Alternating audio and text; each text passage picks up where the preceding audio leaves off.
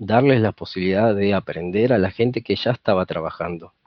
Es muy difícil, hay que acompañar a la gente que ya estuvo trabajando hace años, 20, 30 años, acompañarlos, hacerlos sentir valiosos para la central de esterilización y que ellos transmitan su experiencia, que no es menor, es, muy, muy, muy rica su, su experiencia que tuvo esos años, y enseñarle más, y así crece una central de esterilización.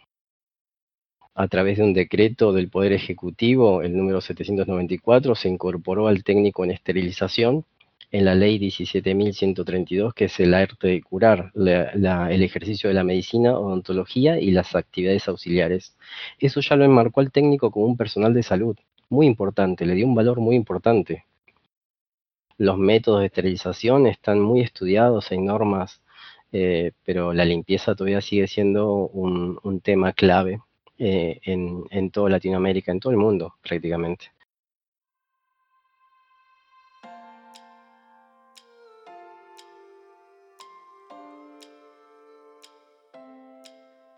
Bienvenidos todos a Getting Podcast, el primer podcast de divulgación técnico-científica en seguridad del paciente y control de infecciones. El día de hoy tenemos un invitado de lujo, nos acompaña Daniel Amante, miembro de la ATAE, nuestro primer invitado latinoamericano en este podcast, así es que le damos un fuerte aplauso imaginario y por supuesto tiene mucho que compartirnos desde la historia de la esterilización en Argentina hasta los puntos claves que ha llevado a este país en temas de esterilización hospitalaria a ser uno de los países punta de lanza en Latinoamérica. Acompáñanos, yo soy Daniel Saucedo.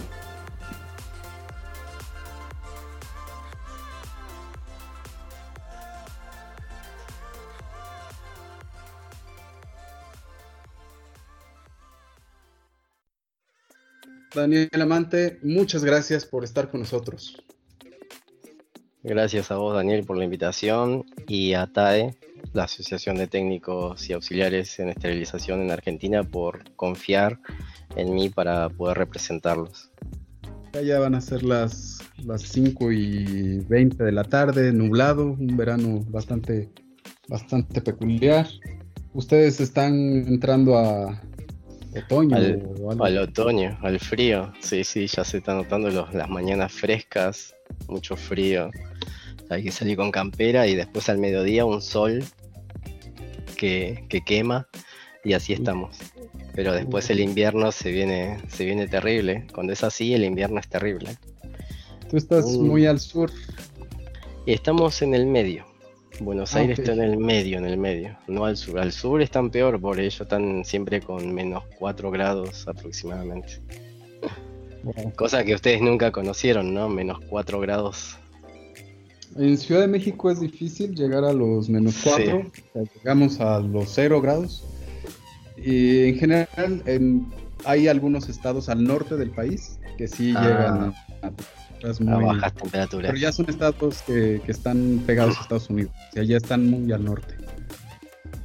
Cuéntanos, por favor, para los que eh, quizás no hemos seguido tanto tu trayectoria ni tampoco la de la asociación, ¿quién es Daniel Amante? Soy técnico en esterilización y farmacéutico y actualmente cursando un posgrado de especialista en esterilización de Argentina trabajo hace más de 20 años en, el área de esterilización y, estoy siempre apostando al camino de la educación eh, en esta ciencia que, elegimos día a día. Mencionaste ahorita que eres técnico en esterilización y también eres farmacéutico. ¿Cómo, cómo se maneja esto en, Argentina? Te puedo relatar un poco la historia de, de, los técnicos en esterilización, que la verdad que es muy rica. Eh, si te parece, Daniel, empezando por los años 60, en 1960, donde la, esterilización estaba en Argentina estaba a cargo de la parte de enfermería y personal idóneo que se entrenaba y realizaban las tareas de, esterilización y preparación de material textil para curación. En este ámbito, la, farmacia en paralelo iba creciendo mucho con el tema de la fabricación de medicamentos donde también necesitaban la parte de esterilización y la industria farmacéutica avanzó mucho en esto. Entonces, como el profesional compartía incumbencias dentro de lo que es un hospital y la parte farmacéutica, la fabricación de medicamentos, eh, las universidades de farmacia denotan que tienen esa eh, importancia para poder transmitir estos conocimientos de esterilización a la parte hospitalaria. Y ahí es donde eh, surge que el farmacéutico toma, se toma a su cargo la parte de esterilización dentro de un hospital. De a poco, en Buenos Aires, en la capital, los farmacéuticos fueron tomando, asumiendo la responsabilidad de las centrales de esterilización. En esos años, en el año 60, eh, prácticamente el personal era idóneo, como les acabo de comentar. Entonces empezó la idea de empezar a capacitarlos y a formarlos. Y un primer nivel que se le dio fue el nivel de auxiliar.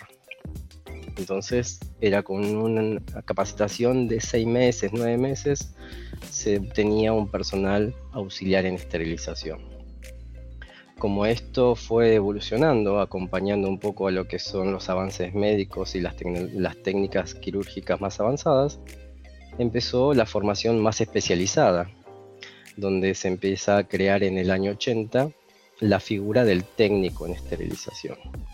Todo esto acompañando, obviamente, como meta final, la reducción de las infecciones hospitalarias que nos estaban, estaban avanzando muy rápidamente en, Argentina, como en el resto del mundo, obviamente, ¿no? Entonces, la finalidad era tener personal capacitado para poder reducir las infecciones hospitalarias. Entonces, los farmacéuticos entendieron esto y asumieron esta responsabilidad. Uno de los principales referentes que tenemos en Argentina es la doctora Helga Sager de Agostini, la que eh, creó la carrera de técnicos en esterilización en Argentina, junto a una colega, la doctora Inés Malagamba, que también formaba auxiliares en esterilización. Estos fueron los comienzos de los técnicos y de los eh, auxiliares en esterilización. Esta carrera empezó de a poco, en el año 80 ya se empezaron a formar con una escuela de dos años de duración donde tenían la parte teórica y la parte práctica. Es así que avanzó a, lo largo de los años, fue incorporando cada vez más trascendencia y hasta hoy en día se siguen formando los técnicos en esterilización. Y los auxiliares se dejó de formar para poder jerarquizar al técnico y darle otro nivel. En, los años 80 la carrera duraba aproximadamente dos años. Hoy en día está durando tres años la carrera. Entonces estos avances fueron acompañando justamente al técnico en esterilización. En paralelo a esto, la Universidad de Buenos Aires y otras universidades del resto del país fueron formando farmacéuticos especialistas en esterilización. A partir del año 1995 se crea la especialidad. Entonces, en paralelo también tenemos los farmacéuticos capacitándose para poder abordar y gerenciar una central de esterilización de la mejor manera. Entonces, siempre se fue trabajando en la capacitación del personal que está en, eh, las centrales de esterilización. Eh, hoy en día está el posgrado y la tecnicatura que cumplen una función muy importante y ya vamos a hablar de la parte legal, cómo fueron las normativas dándole un marco legal de manera que lo hace eh, indispensable para las centrales de esterilización cómo fueron logrando esta estandarización del conocimiento y, sí, ya nos dijiste que fue esta parte de, necesitábamos gente que supiera, pero también cómo rompieron las barreras que siguen estando presentes. Bueno, eh, es muy buena pregunta y la verdad que esa pregunta me la sigo haciendo siempre porque la respuesta la tenemos gracias a, un trabajo incansable de, de, la Asociación de Técnicos en Esterilización y de FUDESA, que es la Fundación para el Desarrollo de la Esterilización en la Argentina, que son dos entidades importantes que están continuamente velando por esto. En los años 80, como te mencioné antes, una de las pioneras, la doctora Helga Sager de Agostini, asumió esta responsabilidad y empezó a formar gente. Cuando en ese momento era gente, como dijiste vos perfectamente, gente que estaba castigada, que no podía hacer otras tareas y necesitaba una tarea liviana y se consideraba que las esterilización era una tarea liviana, sin importancia, porque lo único que tenía que hacer era doblar, gasa, poner en un autoclave, sacarlo y entregarlo en mano a otra persona. Lograr esto fue difícil porque se chocaba el tema de que estas personas no tenían una formación previa, incluso no tenían estudios primarios. Entonces, eh, en esos tiempos, lo que se hizo, se apostó a la paciencia, a la transmisión de conocimientos y una nivelación. Y esto lo viví cuando en una oportunidad en el año 2000 pude viajar a una provincia que se llama Santa Fe y hicimos un curso de nivelación donde la gente era totalmente empírica. La gente tenía ganas de aprender y realmente ese era eh, el tema, darles la posibilidad de aprender a la gente que ya estaba trabajando. Es muy difícil hoy decir ponemos un técnico en esterilización en, funcionamiento y el resto, no sé, que haga lo que quiera. Eso está mal. Hay que acompañar a la gente que ya estuvo trabajando hace años, 20, 30 años, acompañarlos, hacerlos sentir valiosos para la central de esterilización y que ellos transmitan su experiencia, que no es menor, es, muy, muy, muy rica su, experiencia que tuvo esos años, y enseñarle más, y así crece una central de esterilización. Acompañando esto, como te comenté, en los años 80, fueron incorporándose de a poco, muy de a poco, las tecnicaturas y los técnicos a la central de esterilización del país. Em, Argentina tiene 24 provincias eh, divididas y de las cuales hoy en día 13 tienen la escuela de técnico en esterilización. Todavía nos faltan provincias donde se pueda llegar a capacitar, o sea que el trabajo está a la mitad todavía. Y mm, la gente, el personal que estaba trabajando en estas centrales, lo fue asumiendo y se fue valorizando. Obviamente costó mucho, pero se logró. Se logró y hoy en día los hospitales privados y públicos de Buenos Aires tienen técnicos en esterilización. Y algo muy importante fue todo también la parte normativas, que eso es un apoyo, si uno tiene el apoyo del gobierno, de las entidades importantes como el Ministerio de Educación y el Ministerio de Salud, esto es mucho más fácil. Pero para llegar a esos ministerios hay que, hay que estar convencido de lo que uno quiere lograr. Y eso es lo que hizo Fudesa y Atae. Estuvieron convencidos que el camino era crear una guía. Y esas guías fueron normativas nacionales que enmarcaron y le dieron una posición al técnico en esterilización a lo largo de estos años. Te puedo dar un ejemplo, en el 2003, a través de un decreto del Poder Ejecutivo, el número 794, se incorporó al técnico en esterilización en la ley 17.132, que es el arte de curar, el ejercicio de la medicina, odontología y las actividades auxiliares. Eso ya lo enmarcó al técnico como un personal de salud, muy importante, le dio un valor muy importante.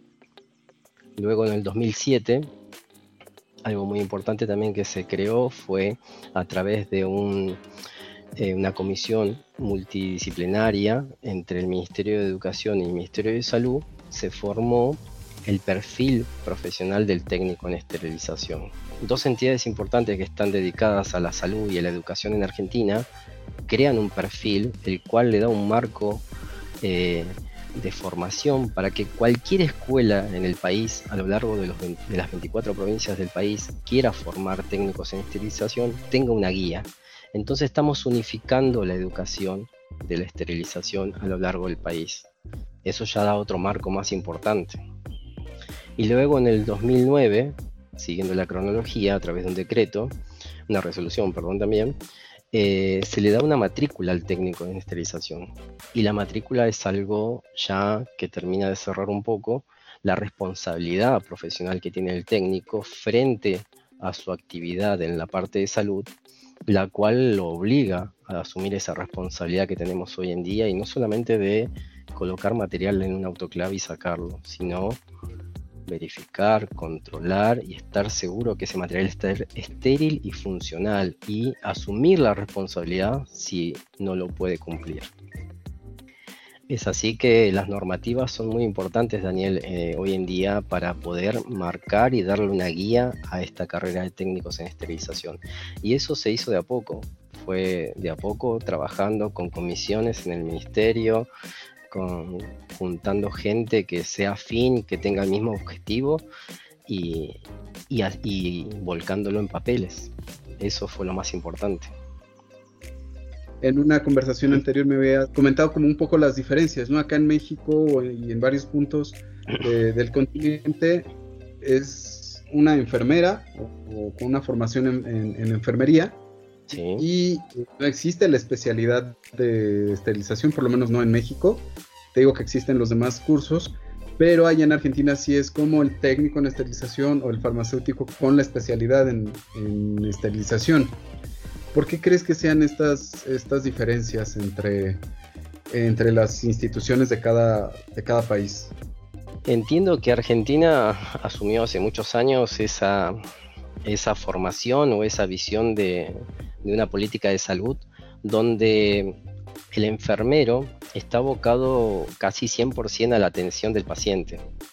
Eh, el enfermero está al lado del paciente, siempre, desde que empieza a estudiar hasta que termina su vida profesional. Eh, los técnicos que se forman en Argentina, tenemos técnicos en diferentes áreas como instrumentación, hematología, prácticas cardiológicas, esterilización, eh, preparador histológico, trasplante, estudian terminan la secundaria, el nivel medio, y ya estudian esa tecnicatura y se dedican a ese trabajo desde que empieza su carrera hasta que termina su vida profesional, salvo que obviamente elija otra carrera. Eh, entonces tenemos una división de especialidades que estamos trabajando en lo que elegimos y a lo cual nosotros le vamos a volcar nuestra vocación me parece que es una forma distinta de, plantearse a la hora de hacer eh, políticas de salud, tanto en los países como lo hemos visto y, por suerte hemos compartido eh, charlas con gente de Ecuador, de Bolivia, de Chile, de Costa Rica, eh, de, de, Colombia. Entonces, en todos lados donde íbamos, cuando íbamos a los congresos panamericanos, y nos decían, ¿técnicos en qué? ¿Qué son técnicos? ¿Qué es un técnico? No son enfermeros, nos decían. Y, y decíamos, no, somos técnicos en esterilización. Y, ahí empezamos a hablar y compartíamos esta, esta visión y, nos dábamos cuenta que éramos muy distintos en, desde la formación hasta la forma de trabajar corregime vos si me equivoco, Daniel, pero por ejemplo, un enfermero que está trabajando en esterilización en otro país puede tener la, posibilidad de que salga de esterilización y tenga que hacer asistencia en paciente. Eso no pasa acá en Argentina. El que está en esterilización trabaja en esterilización hasta que él decida no trabajar más en esterilización.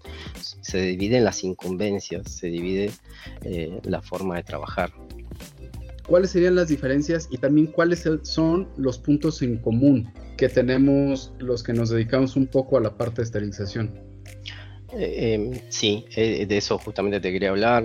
Cuando hablábamos con la gente eh, en los congresos panamericanos y, veíamos esa preocupación, esa, esa forma de querer aprender, de querer interiorizarse en nuevas tecnologías, en cómo trabajar bien, creo que eso es lo que tenemos en común.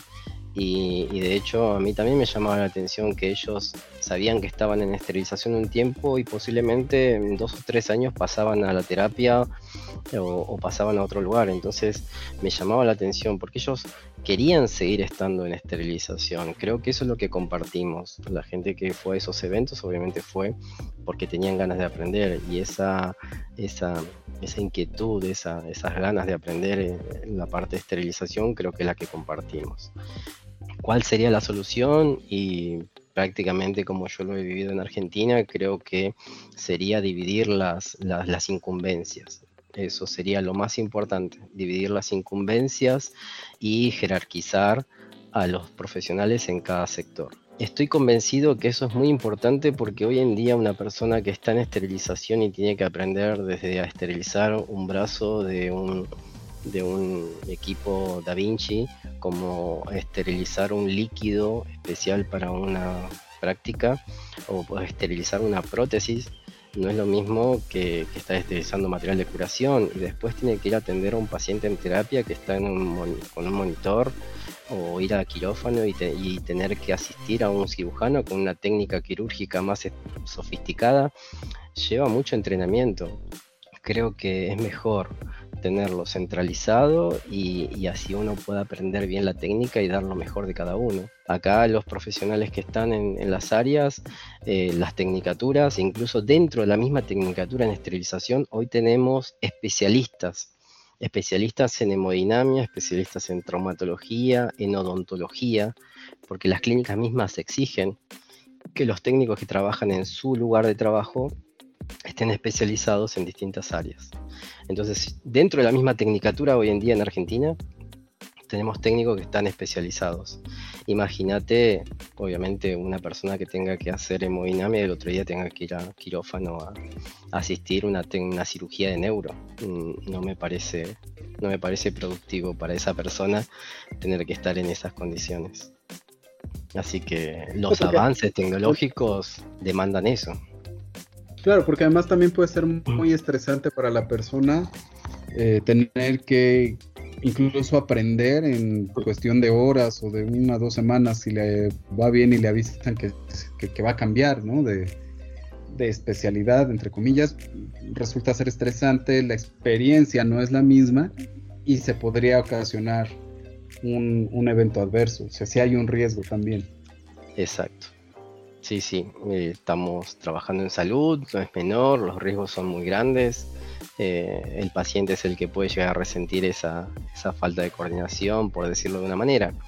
Pero yo creo que estamos, estamos encaminados en que la especialización en esterilización crezca y se enmarque como una especialidad aparte, como para que los profesionales puedan abocarse ahí. Hoy, hoy en día hablamos de validaciones, de procesos de control de gases no condensables, tenemos mucha tecnología en esterilización para controlar muchos procesos de esterilización como el vapor de peróxido de hidrógeno, el formaldehído, el ozono. Eh, no es menor la tarea que tenemos controles microbiológicos. De hecho, estamos hoy en día en una etapa que tenemos que empezar a hacer investigación. en Argentina estamos empezando en eso, en hacer investigación justamente en todo lo que es esterilización. Y creo que ese es, ese es mi fuerte y, es lo que yo quiero inculcar a, todos los que, los que aman esterilización, que se empiece a hacer investigación en serio. ¿En, qué línea te vas a enfocar en la parte de investigación? Sabemos que en esterilización, pero hay algún proyecto del que nos puedas contar o todavía está en, la idealización del proyecto? Me interesa mucho la, parte de la limpieza, la parte de los controles de funcionalidad, eso es muy importante para poder garantizar un proceso de esterilización. Los métodos de esterilización están muy estudiados, hay normas eh, pero la limpieza todavía sigue siendo un, tema clave eh, en, toda Latinoamérica, en todo el mundo prácticamente. Los nuevos diseños de productos médicos, eh, qué, desafíos tienen para la esterilización y las nuevas técnicas quirúrgicas, cómo abordan a esas prácticas médicas y, seguras para el paciente. Hoy en día hay muchos prototipos de productos médicos que se están utilizando en pacientes en cirugías muy complejas y, se está evaluando el tema de la esterilización, así que para mí eso es muy importante. No ya no estamos en esa época donde tenemos una caja de instrumental que con eso se opera y se hace todo. Hoy en día tenemos partes electrónicas, partes eh, metálicas, eh, eh, poliméricas, de silicona, de poliuretano. me interesa todo eso, cómo impacta en el paciente y la seguridad del paciente.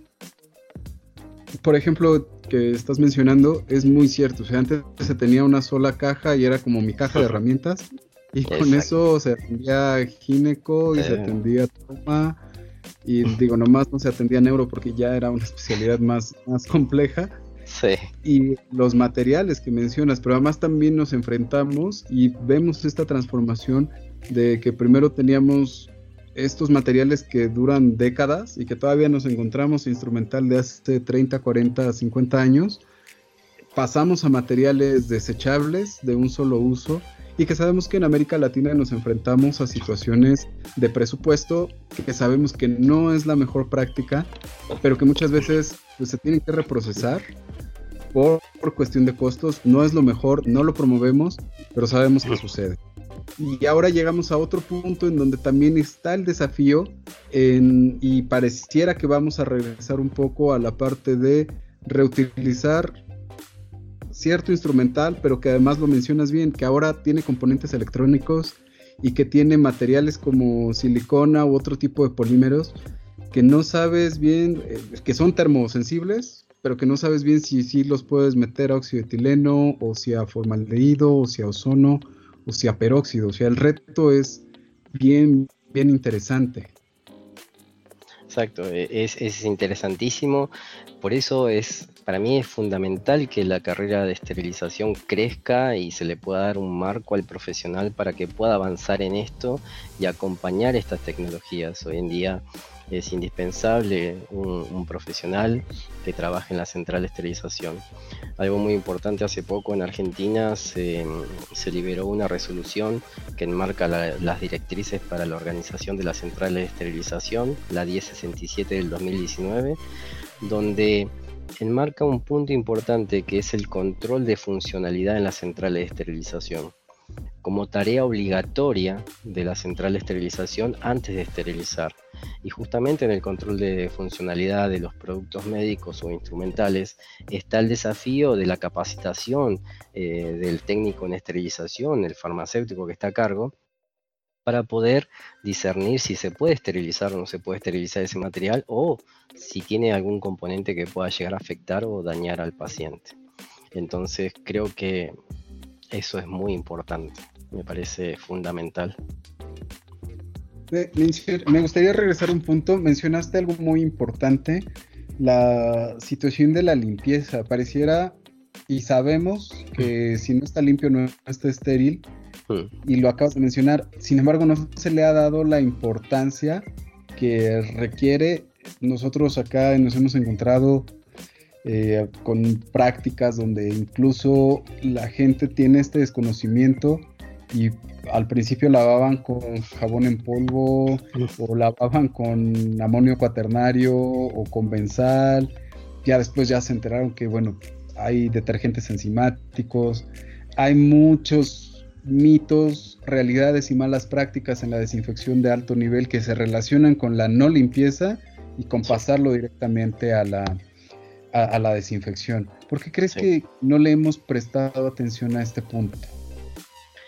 Y, em, mira, Daniel, lo que puedo compartir con ustedes es que en Argentina nos hemos dado cuenta que, por ejemplo, la especialidad de odontología particularmente, que se estudia en unas universidades totalmente distintas, le enseñan esterilización. Eh, hay muchas especialidades que en su formación tienen la parte de esterilización, pero estudian con libros antiguos donde le decían que era pasarlo bajo agua con un cepillo, un poquito de espuma y ya estaba listo para esterilizar en estufa y si mientras más quemadito estaba el material, era mucho más seguro para el paciente que iba a estar estéril. Entonces, entendiendo esto, que la esterilización no es solamente dentro de una central, hay que salir afuera para educar y ayudar a los demás profesionales a que entiendan la importancia de la esterilización. La esterilización no solamente está en un hospital adentro de una central, la esterilización está en todas las especialidades médicas un médico cuando está estudiando recibe información sobre lo que es esterilización. En la industria donde se está fabricando medicamentos también, en los tatuadores, en los odontólogos, en los podólogos, hasta en los peluqueros. Eh, en muchos lugares está la esterilización. Entonces, si uno empieza a trabajar con todas esas especialidades, va reduciendo esta falta de información y va capacitando cada vez más especialistas en estas áreas. La medicina, vuelvo al tema de las especializaciones dentro de la parte de los técnicos en esterilización, hemodinamia creció mucho las prácticas cardiológicas, como le decimos nosotros. Hay centros que hacen hemodinamia nada más, hacen procedimientos hemodinámicos. ellos no entienden la parte de esterilización y dejan el material y piensan que lo lavan así nomás y después va a quedar estéril. Entonces, explicarles, enseñarles que necesitan una persona que esté capacitada para poder garantizar que ese material pueda estar estéril nuevamente, les abre la cabeza y les inculca la responsabilidad de tener un material estéril. Que no es su responsabilidad, digamos, no es su objetivo. Su objetivo es atender al paciente. El odontólogo tiene que atender al paciente, atender su dolencia. Entra con un problema, el, paciente tiene que estar atendido. Entonces, la parte de esterilización se tiene que dedicar a otra persona. Ellos se tienen que dedicar al paciente y confiar en el otro profesional que va a estar trabajando con él. Entonces ahí donde empecemos a, a compartir nuestra ciencia, van a empezar a reducirse mucho los factores de falta de información en la limpieza de los materiales en distintas especialidades. Y eso es lo que yo creo. Pero ahora tenemos un bombardeo de información muy importante. ¿Cómo podemos discernir entre qué información es la que realmente me va a aportar? Si realmente está basada en evidencias o es una información que desapareció en la red, porque en la red podemos encontrar de todo. Bueno, nosotros prácticamente también estamos en ese tema hoy en día y tratamos de hacer publicaciones, que es lo que un poco te había comentado al principio. Em, desde FUDESA se están haciendo libros de publicación a nivel nacional con, con información para los profesionales y una biblioteca, una biblioteca donde puedan consultar información, tanto los técnicos como los farmacéuticos, de manera que puedan buscar esa información ahí y obviamente asesorarse con profesionales que, estén en cada área. Por ejemplo, yo estoy aprendiendo un poco lo que es la industria de la esterilización eh, de materiales de, de, producción de productos médicos y eso es algo que no conozco, no sé, y estoy buscando ciertos colegios farmacéuticos donde pueda interiorizarme de esos temas, buscar información en lugares oficiales. Eh, en Argentina tenemos colegios, eh, asociaciones y fundaciones que están reconocidas y tienen esa información. Y a nivel internacional creo que todos coincidimos, la federación es, un, es nuestro principal lugar de referencia. ¿Cuál es tu mensaje con el que nosotros tenemos que seguir impulsando, ya sea la búsqueda del conocimiento, de generar conocimiento y de compartirlo y de mejorar nuestras prácticas. ¿El mensaje a los futuros profesionales te referís, Daniel? Y a los que ya estamos en el ámbito laboral. Hace rato me, me gustó mucho lo que dijiste con respecto a, ok, tienes gente que ha, ha, trabajado por años y que lo hace de manera empírica no, no, se trata nada más de, ah, pues ya hay una carrera, pues tráete al que estudió la carrera, ¿no? Sino también tomar en cuenta a las personas que se han dedicado, y lo mencionaste muy bien, que tienen una experiencia que también les brinda un conocimiento de resolución de, de ciertos conflictos a los que se puede enfrentar uno. Entonces el mensaje sería para los que ya tienen mucho tiempo, para los que apenas empiezan a meterse en la parte de esterilización, eh, en México, bueno, tenemos enfermeras que se dedican a la parte de esterilización, como en muchos países de Latinoamérica. Entonces, ¿qué, nos compartes en ese sentido? Bueno, principalmente a la gente que está trabajando en esterilización y todavía no tienen una formación como técnica o auxiliar, es nunca bajar los brazos, seguir estudiando, ponerse una meta y así como me dijeron alguna vez que cuando uno está convencido de algo y lucha por eso, lo consigue y es mucho más fácil y gratificante. Entonces, si confían en que la esterilización ah, va a realizar un bien al, paciente, a otra persona, sigan ese camino porque van a llegar. Eh, y obviamente lo importante es nunca dejarlo solo, acompañarlo. Eh, un buen jefe de esterilización tiene que acompañar a estas personas y motivarlos para que sigan creciendo profesionalmente y así eh, poder explotar todo su, saber. a las personas que están ingresando hoy en día a las áreas de esterilización, eh, les deseo y espero que tengan la decisión y la fortaleza para continuar su carrera y terminarla y poder desempeñarse como corresponde, con profesionalismo y con dedicación, porque van a encontrar una carrera muy linda, muy gratificante para el día a día y volver a sus casas y decir, hoy cumplí y ayudé a la comunidad. Porque de hecho el profesional de salud hace eso, ayuda a la comunidad, se debe a la comunidad. En Argentina una de las escuelas más importantes de esterilización es gratuita.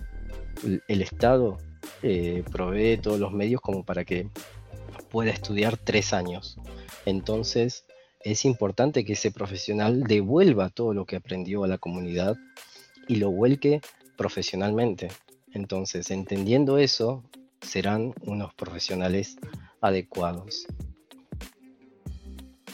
¿Crees que tiene algo que ver mm, un, poco, eh, lo mencionamos alrededor de las normas, de, de encontrar un fin común y un bien común y llevarlo?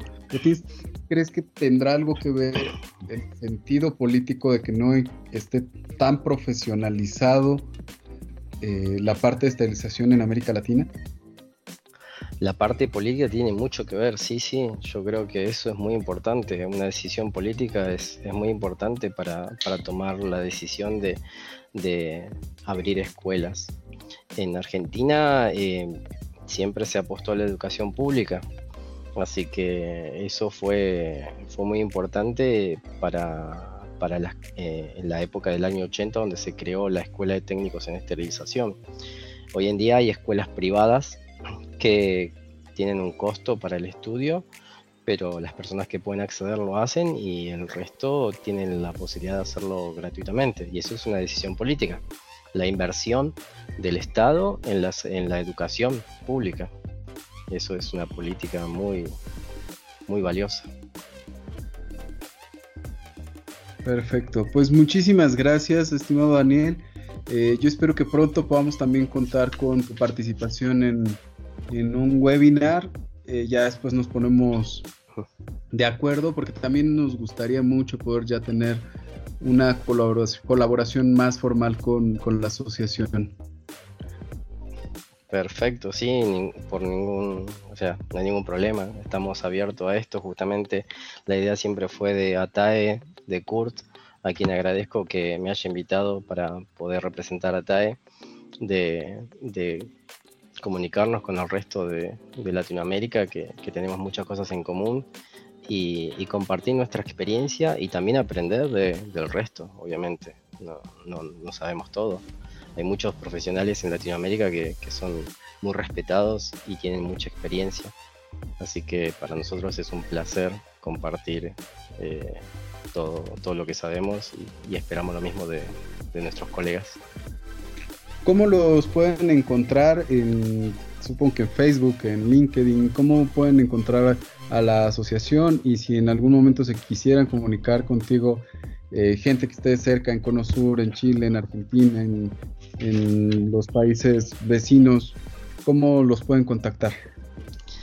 A través de la Asociación Argentina de Técnicos y Auxiliares en Esterilización, ATAE, tanto en Facebook como en Instagram, tienen su, portal y, y ahí nos podremos contactar directamente.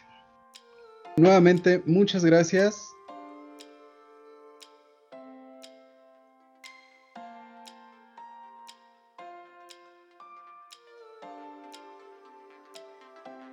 Muchas gracias por haber escuchado este podcast. Por supuesto, le agradecemos también a Daniel Amante y a la ATAE por facilitar la colaboración para poder llevarles todo el conocimiento que tenemos en esterilización hospitalaria. En la descripción del podcast encontrarás las páginas de ATAE y también los datos de contacto tanto de Daniel Amante como de Kurt Terrazas